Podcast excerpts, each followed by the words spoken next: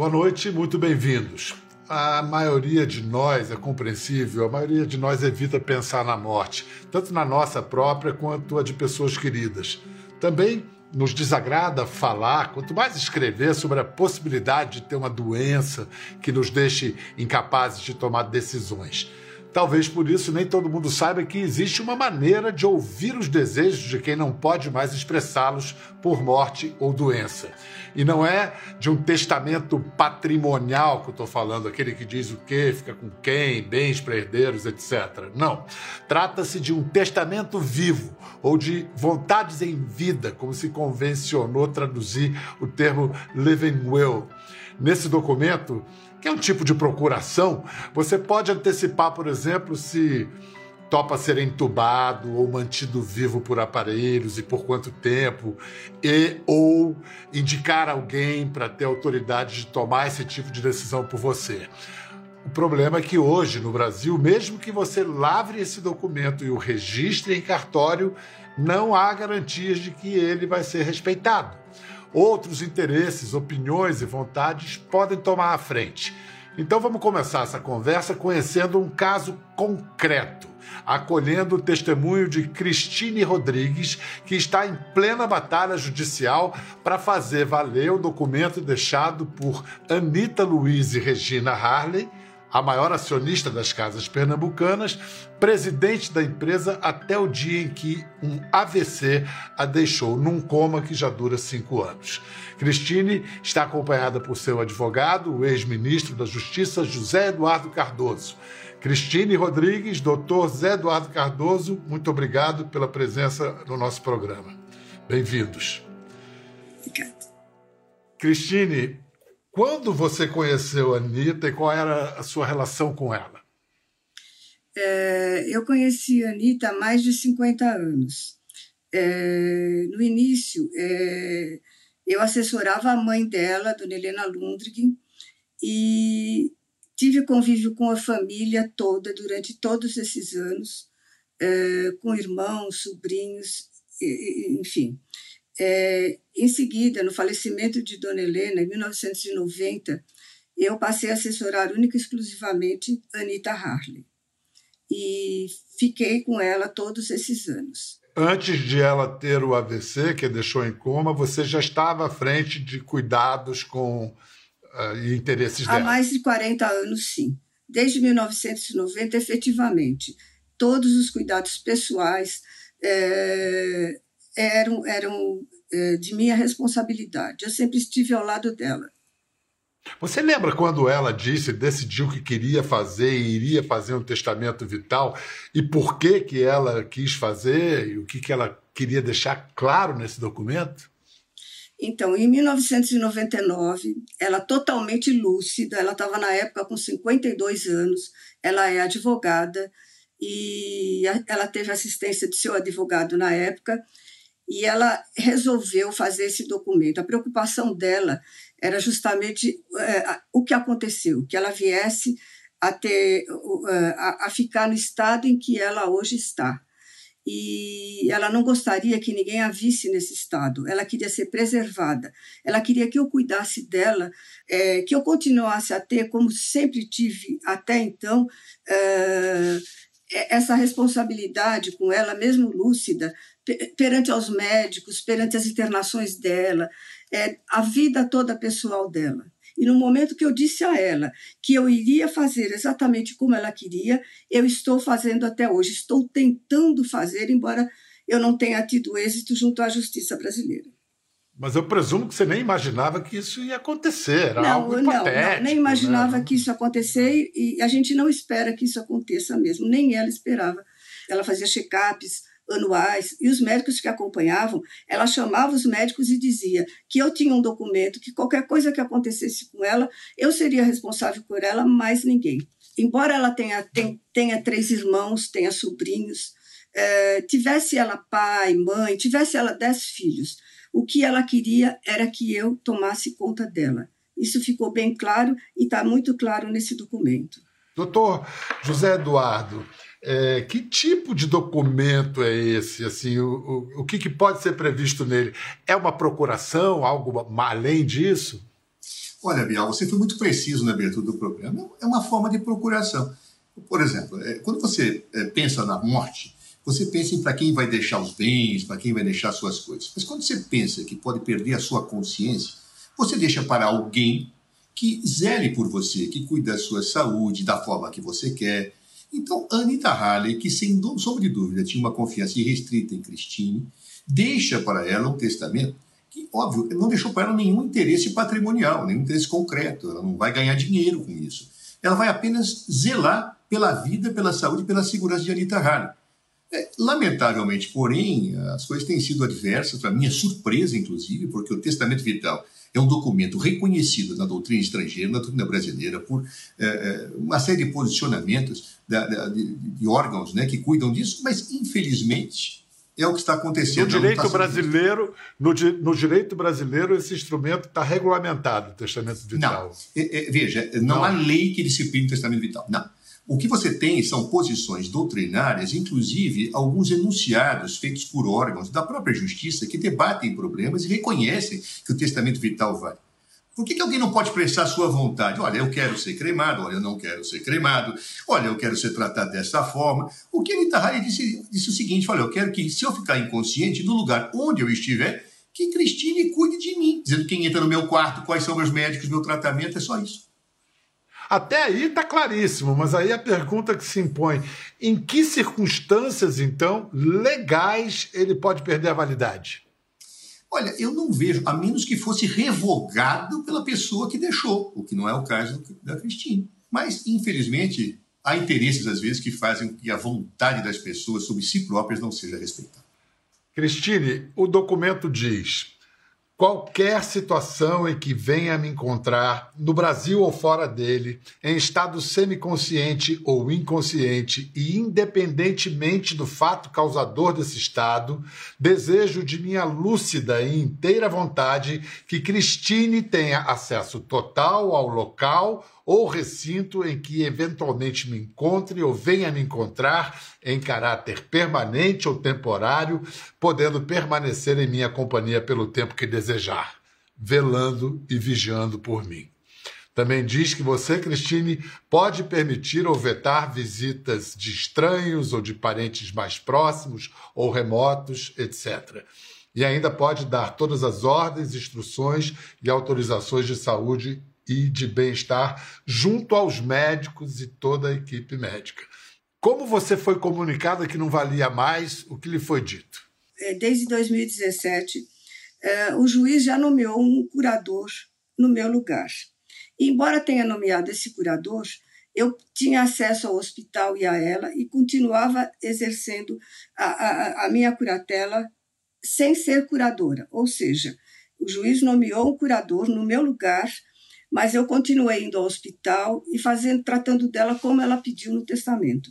Até que então, agora, é, eu fui informada. Bom, abruptamente, o, o, curador. Agora quando? Agora, já, já no ano de 22? Agora em fevereiro. Fevereiro de 22. O curador, nomeado pelo juiz, simplesmente é, trocou a segurança, trocou o home care tudo simultaneamente. Trocou a equipe médica dela há mais de 10 anos e me proibiu de entrar no hospital. Foi assim que aconteceu. Nós procuramos o Tribunal de Justiça de São Paulo para saber o que motivou a perda de validade do documento que dava a Cristine o direito de cuidar da saúde de Anitta. A assessoria de comunicação do TJ alega que o processo corre segredo de justiça, por se tratar da área de família e sucessões. Assim, nem a decisão do juiz Paulo Nimer Filho pode ser divulgada, mas apenas as suas consequências. Conversa com o Bial apurou que a decisão se baseia num eventual conflito de interesses entre Cristine e uma mulher que procurou a justiça, alegando ter mantido união estável com Anitta. O juiz disse ainda que Cristine e o curador patrimonial Toshio Kawakami eram apenas curadores provisórios. Bom, devo ressaltar que nenhuma dessas informações foi passada pelo Dr. José Eduardo Cardoso ou por Cristine Rodrigues, uma vez que o processo corre em segredo de justiça. Também perguntamos ao curador indicado pela Justiça, Guilherme Santana, as razões para ignorar o testamento vital de Anitta. Ele se disse impedido de comentar o caso, pois a discussão está subjúdice e o processo revestido pelo segredo de justiça.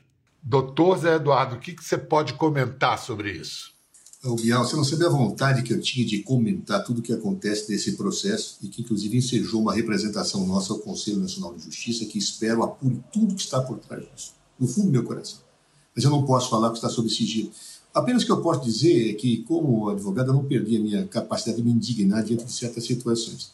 Vê, por exemplo, por que, que depois de cinco anos querem tirar um home care, a segurança e a, os médicos que cuidam de Anita Harley? Por quê? O que está por trás disso? O que, que envolve isso?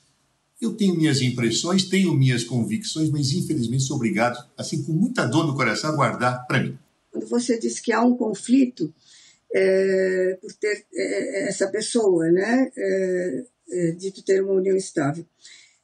Tivesse ela, tivesse essa pessoa, tivesse é, ela, como eu disse, dez filhos, tivesse o que tivesse, não invalida a vontade dela do testamento vital. Diante de seu afastamento, diante do afastamento da equipe médica que estava com ela já anteriormente até ao ABC, como a família da Anitta se posiciona? Como ela reagiu a, esses nova, a, essa a esse novo quadro? Eles estão preocupados e, e estão tomando providências para tentar resolver essa situação.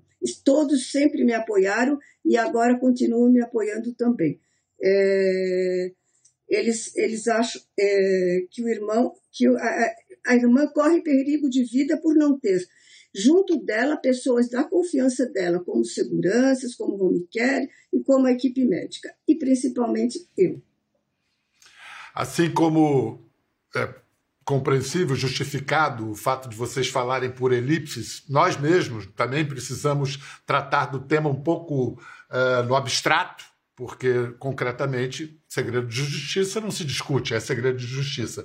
Mas o tema do testamento vital, esse é um tema que interessa a todos. Então, acho uma boa hora para a gente incluir na conversa Fabiola Murta, que também passou por uma tentativa, uma situação de tentativa de desrespeito ao, testamento vital. O marido de Fabiola fez um documento ao receber o diagnóstico de uma doença terminal.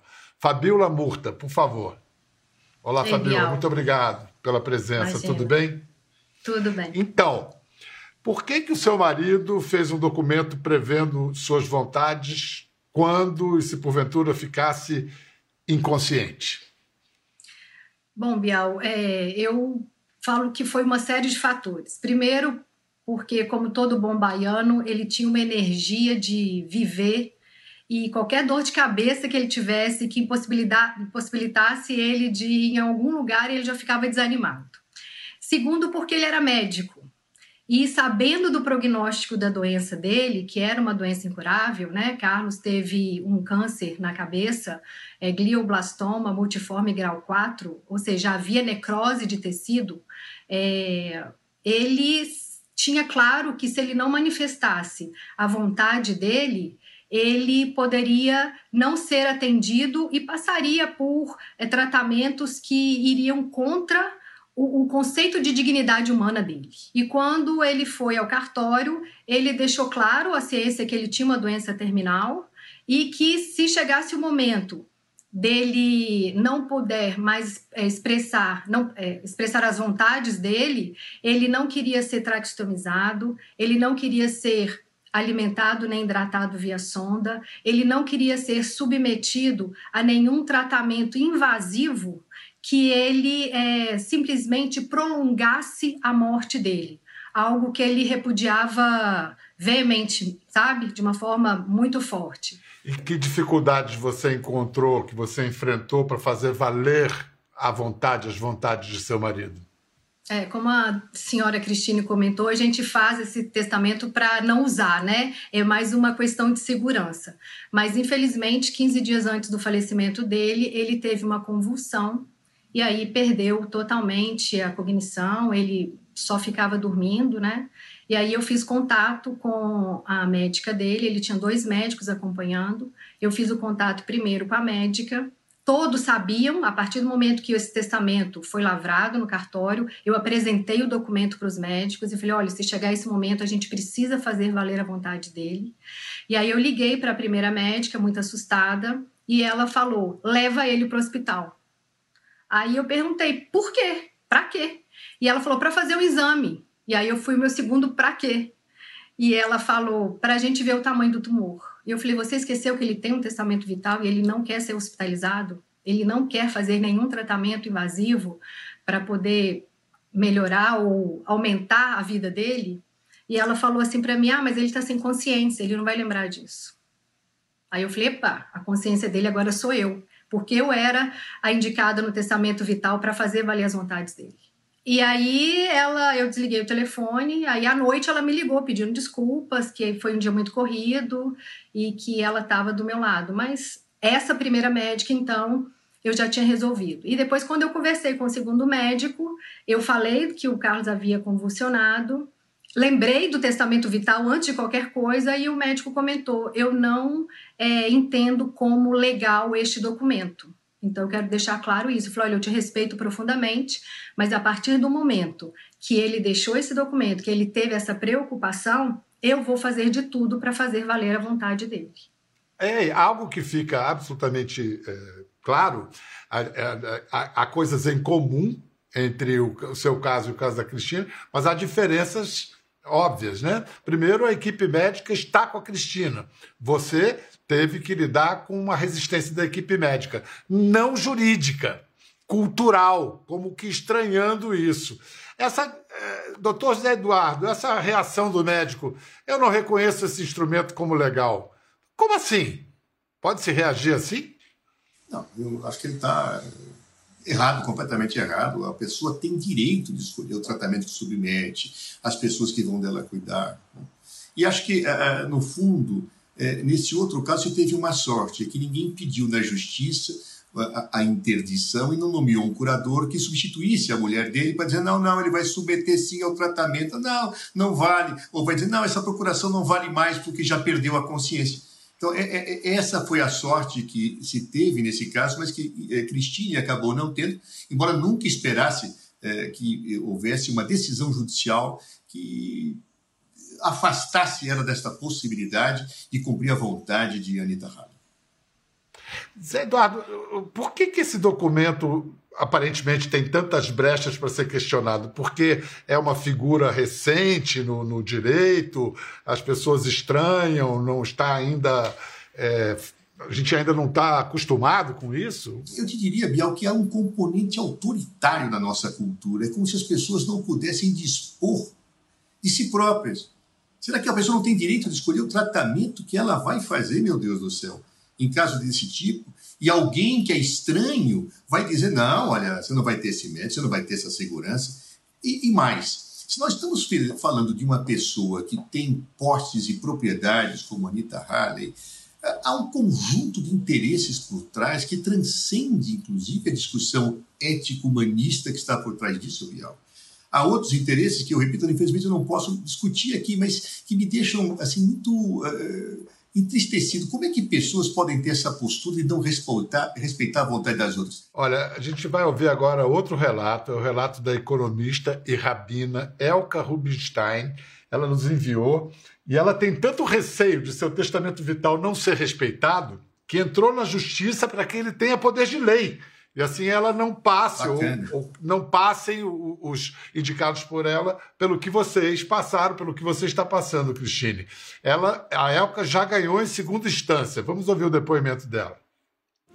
Eu decidi fazer o testamento vital quando eu fui fazer um curso nos Estados Unidos sobre envelhecimento, finitude, morte e morrer. Para poder conseguir o meu certificado, era preciso apresentar o testamento vital completo. O meu testamento vital diz quem vai falar por mim quando eu não puder mais me comunicar. E é, apresenta o que, que eu quero e o que, que eu não quero, as perguntas que eu disse sim, as que eu disse não, para várias circunstâncias no momento em que eu estiver morrendo. Ele diz que se eu tiver em coma, se eu tiver numa situação irreversível em que eu não possa voltar a ser quem eu era, que eu não quero tratamentos fúteis e cruéis, que é exatamente o que está escrito na ação. Eu não quero ir para UTI, eu não quero ser furada, eu não quero ser alimentada, é, quero poder morrer sem nenhuma intervenção externa. É isso que diz. Eu entrei na justiça para fazer valer meu testamento vital. Como indivíduo, é, eu estou muito tranquila, porque eu sei o que, que eu quero, o que eu não quero, e as pessoas que são importantes para mim e que vão ter alguma coisa para dizer na hora H sabem aquilo que é importante para mim. Doutor José Eduardo, cria-se aí, pode-se criar uma jurisprudência? Pode. Eu acho isso muito importante. E, Bial, eu já vou dizer uma coisa: vai haver um momento em que o Supremo Tribunal Federal terá que se pronunciar sobre isso. E o dia que chegar no Supremo Tribunal Federal ou até no Superior Tribunal de Justiça, eu acho que vai se criar uma jurisprudência para todo o país, para que pessoas não passem mais isso que Cristine hoje vem passando. Cristine, você ouvindo a Elka, o depoimento dela, eu um depoimento tão muito. cheio. Pois é, posso imaginar que te remeteu. Ela remeteu você à Anitta? Sim, eu me emocionei muito. Desculpa. Por favor. Eu não vou desistir hipótese alguma. De maneira nenhuma. Olha, a gente vai fazer um rápido intervalo. Enquanto isso, eu sugiro uma fonte de pesquisa para quem quiser se informar melhor, conhecer mais o tema. É o portal de divulgação científica testamentovital.org.br, que é mantido pela pesquisadora Luciana Dadalto desde 2012. Fabiola, você, depois de ter vivido essa experiência, que orientação, que conselho você daria para alguém que venha a passar ou esteja passando por alguma situação semelhante à sua? É, o mais importante é ter esse alinhamento com os médicos, sabe, Bial, de forma é, antecipada é levar ao conhecimento dele o testamento. E a pessoa que tem uma doença terminal, até mesmo os mais idosos que sabem que é, vão passar por essa situação, né? Eu entendo muito o médico que falou que não reconhecia o documento, porque ele justificou que quando ele fez o juramento, quando ele estava se formando médico, ele jurou que ele cuidaria do paciente até o seu último minuto, né? Isso até me emocionou é, apesar de não ter uma lei, ele é pautado no princípio da dignidade humana, que é o princípio que norteia a nossa Constituição. Né? É, é, é, fazer valer de fato e ter respeito ao paciente. Ele não fez isso à toa. E o que me emocionou muito foi quando a médica do paliativo veio aqui em casa para cuidar do Carlos. Ela, eu entreguei, ela pediu uma cópia e ela falou com o Carlos: Olha, é, doutor Murta, você foi meu médico enquanto eu estava grávida, e agora eu vou retribuir todo o cuidado que o senhor me deu, é, tratando do seu. É, obedecendo, né, seguindo o seu testamento vital. E a, a reação do Carlos foi apertar a mão dela. Então ele entendeu que ela estava ali e ele entendeu que a vontade dele seria aceita. Ministro, é, agora que esse tema está vindo à tona, por exemplo, num programa como esse, o que, que você espera das possíveis e desejáveis repercussões? Olha, eu espero sinceramente, em primeiro lugar, que se pense num projeto de lei no Congresso Nacional para regulamentar essas situações. Em segundo lugar, colocar uma ação no Supremo Tribunal Federal, uma ação de descumprimento de preceito fundamental que está sendo descumprido nesses casos, o princípio da dignidade humana, para que possa regular, o Supremo Tribunal Federal definir que esses documentos valem. Cristine, nesse momento que mais lhe angustia com a invalidação do documento feito pela Anitta e o que você espera agora da justiça? O que mais me angustia é a falta de notícias da saúde dela, de não poder vê-la. Eu a via diariamente. É, eu tinha notícias dela durante o dia todo, de todos os sinais vitais dela. Eu sabia exatamente o que estava acontecendo com ela em cada minuto. Hoje eu não tenho notícias dela. Eu não posso vê-la. Então isso me angustia demais. Eu quero voltar, eu quero ter a curatela pessoal, que fique bem claro que eu não quero a curatela patrimonial. Não é isso que estava no testamento. É a curatela exatamente o que está no testamento. A curatela pessoal, não patrimonial. Muito obrigado pela confiança, Cristine Rodrigues. Muito obrigado pela participação, Fabiola Murta. E muito obrigado, ministro José Eduardo Cardoso. Obrigado. Boa sorte e, em nome da dignidade humana, vamos fazer justiça, vamos procurar a melhor solução para esses casos, que, afinal de contas, são casos de vida ou morte. Até a próxima. Gostou da conversa? No Globoplay você pode acompanhar e também ver as imagens de tudo que rolou.